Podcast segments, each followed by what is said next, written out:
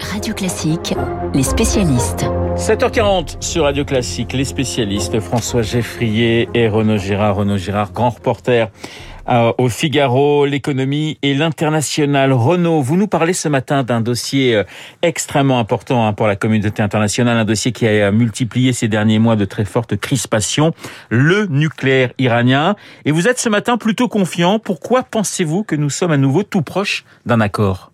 Bien, les négociations ont repris hier à Vienne et je prends le pari qu'elles aboutiront avant Nowruz, c'est-à-dire le nouvel an perse, c'est-à-dire à la mi-mars.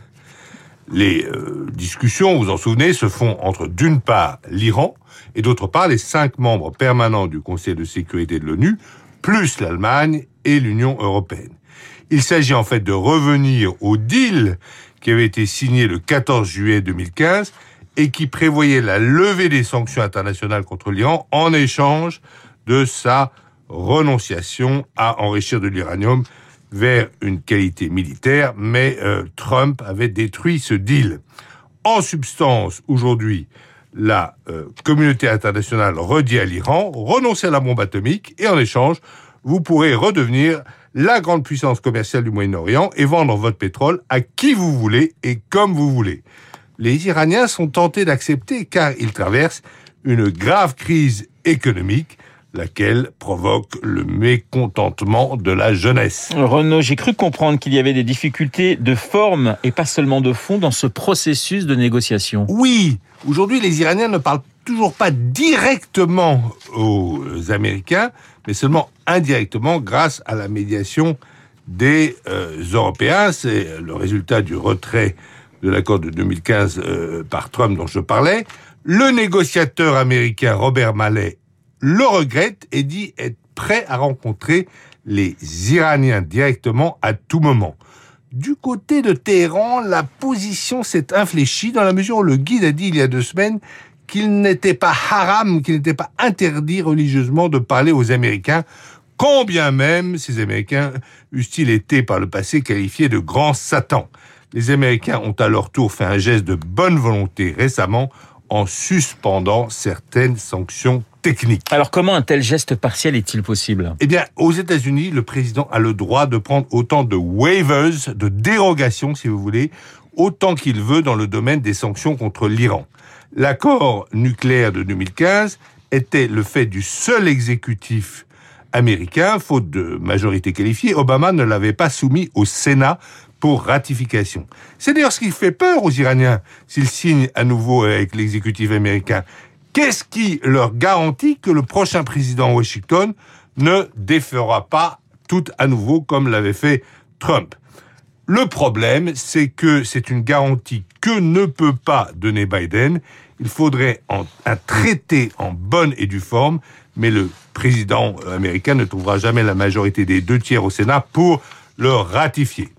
Ah, mais je pense cependant que les Iraniens signeront avec l'exécutif américain, car ça leur apportera dans les deux ou trois prochaines années qui viennent 140 milliards de dollars d'argent frais avant un éventuel retour de Trump, je veux dire 20 milliards de fonds euh, gelés aujourd'hui aux États-Unis et 120 milliards de ventes de pétrole. Le nucléaire iranien est un accord plus que probable, hein, selon Renaud Girard, Renaud Girard, grand porteur au Figaro. Après l'international, l'économie avec François Geffrier. François, c'est décidément un thème à la mode après les propositions de renationaliser les autoroutes. Voilà que la mairie de Paris s'interroge, elle, sur l'avenir de ces fameux Vélib. Oui, pas question ici de nationaliser les Vélib, euh, les vélos en libre service de la capitale, mais c'est tout comme puisque ce serait une municipalisation, remettre sous gestion publique ce qui est aujourd'hui opéré par un acteur privé. L'adjoint aux mobilités à la mairie de Paris n'exclut pas une reprise en régie publique du service Vélib. C'est l'écologiste David Béliard qui l'évoque clairement. Il se pose la question, à échéance du contrat en cours, il faudra étudier cette option, dit-il. Alors, l'échéance, ce n'est pas pour tout de suite, hein, mais pour 2032. Ça laisse encore un peu de temps avec les Vélib bleus et verts gérés par euh, la société Smoovengo. C'est elle qui avait remporté euh, le dernier appel d'offres, chipant la place de JC Deco, l'opérateur du départ.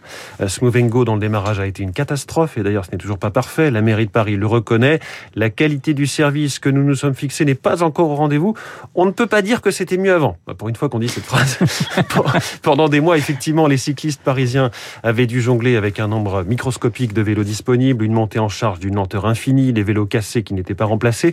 En fait, Smovengo, entreprise low cost, hein, pour reprendre les termes de cet élu euh, David Béliard, n'avait pas les reins assez solides. On parlait d'une start-up à l'époque, en gros une petite qui devait tout d'un coup devenir une grande, avec un marché public sur une méga métropole comme Paris, des chantiers à tous les coins de rue, un système entièrement changé, les vélos, les bornes, l'informatique. Aujourd'hui c'est mieux, mais personne ne voudrait revivre le cauchemar d'il y a 4 ans. L'adjoint à la mairie de Paris euh, ne nous rassure pas pour autant, puisque selon lui, il faudrait 18 mois minimum d'interruption de service si nous décidions de passer euh, en régie, puisque c'est ça hein, la solution évoquée une régie publique comme celle qui gère la distribution de l'eau dans Paris depuis 2010. L'exemple même, selon lui, euh, d'une reprise en régie qui n'apporte que du positif. Alors François, ça pose plus globalement la question euh, qui du privé ou du public est le mieux à même hein, de gérer certains services à la population? Oui, je vais vous décevoir puisque la réponse est ça dépend. Euh, mais c'est un débat finalement assez passionnant car Personne aujourd'hui n'imagine qu'on privatise par exemple la justice, l'armée ou la police, mais la question se pose vraiment régulièrement pour de plus en plus de secteurs. Il y a donc l'eau avec euh, des régies publiques qui reviennent et hein, qui côtoient des groupes comme Veolia, Suez ou SOR. On a dans l'actualité brûlante le secteur des EHPAD avec un modèle privé très critiqué, mais qui pourrait affirmer que tout se passe parfaitement bien dans les EHPAD publics Bon, pour autant, bien sûr que le court terme d'un cours de bourse semble difficile à première vue à concilier avec le long terme du soin à des personnes âgées et dépendantes. Pour autant, des contrôles, des critères de qualité, des indicateurs et des classements publics peuvent contribuer à, assainir les choses. C'est le même débat pour les hôpitaux en général ou bien pour les crèches. On pourrait aussi parler de la concurrence dans les transports. Les gares pourraient-elles un jour être privatisées? Ce n'est pas encore sur les rails, mais ça existe dans certains pays. Il y a aussi le cas des aéroports. La doctrine en encore assez récemment du gouvernement était de privatiser ADP, les aéroports de Paris. Mais la pandémie a chamboulé la donne, tout cela est arrêté. Donc c'était évidemment euh, pas simple de trancher simplement et les avis peuvent évoluer au cours du temps selon les éléments. On pourrait parler aussi du secteur de l'assurance, lui aussi remis en cause pendant la pandémie avec les restaurants, vous savez, qui n'étaient pas vraiment assurés. Quand il y a une pandémie, quand il y a une catastrophe naturelle, quand il y a un risque systémique comme par exemple une cyberattaque, là, euh, l'assurance privée ne, ne suffit pas forcément. Pour en revenir à ce dossier des Vélib parisiens, on se demande malgré tout là-dessus si la faute est vraiment du côté de l'entreprise en question ou de la municipalité euh, qui a mené cet appel d'offres et qui a été peut-être un peu gourmande sur les tarifs. Voilà, merci François. François Geffrier dans les spécialistes. François Renaud, si je vous dis Li Wenliang, vous me répondez le lanceur d'alerte, hein, Li Wenliang. C'est le médecin chinois, vous rappelez-vous, qui avait été le, qui avait le premier alerté sur les dangers du coronavirus. Il avait été arrêté par la police. Absolument. Marc Bourreau lui consacre son journal imprévisible, l'histoire d'un scientifique devenu paria, puis réhabilité par les autorités chinoises. Marc et son journal imprévisible que la terre entière nous envie. C'est dans une